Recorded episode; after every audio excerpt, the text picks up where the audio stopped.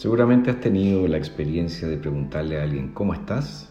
y esa persona te responde estoy bien, pero ya se me va a pasar. Lo que nos puede parecer una simple broma, en realidad refleja mucho de lo que es nuestra vida.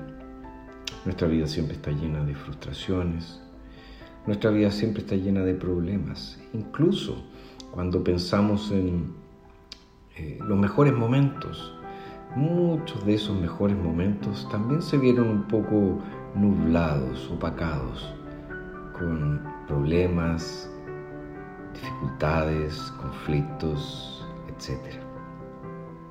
Pero hay un anhelo profundo en nuestro corazón de que las cosas no sean así. Hay un anhelo profundo en nuestro corazón de que realmente todo eso desaparezca y que finalmente consigamos esa plenitud que tanto, tanto deseamos. Ahora, ¿por qué? ¿Por qué está ese anhelo?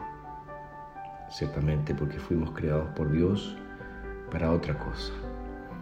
Pero el pecado, al entrar en el cosmos, al apoderarse de la vida humana, trajo todas sus nocivas consecuencias.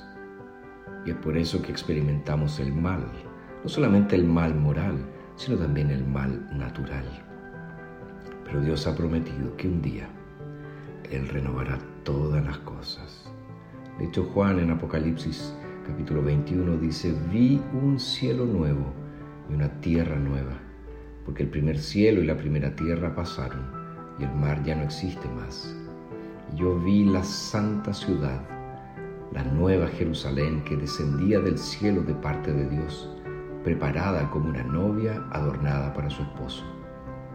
Oí una gran voz que procedía del trono diciendo, He aquí el tabernáculo de Dios está con los hombres, y Él habitará con ellos, y ellos serán su pueblo, y Dios mismo estará con ellos como su Dios.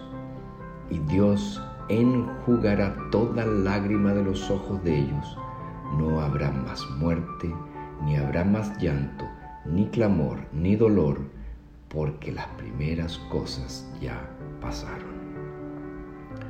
Juan nos está describiendo aquí una tierra renovada, una tierra preciosa, una tierra que ya no tendrá ninguno de los efectos del pecado. Ya no habrá más pecado en las personas glorificadas y ya no existirá más mal natural porque la creación misma será restaurada. Tal vez tienes anhelos en tu corazón. Sientes que hay algo que no está bien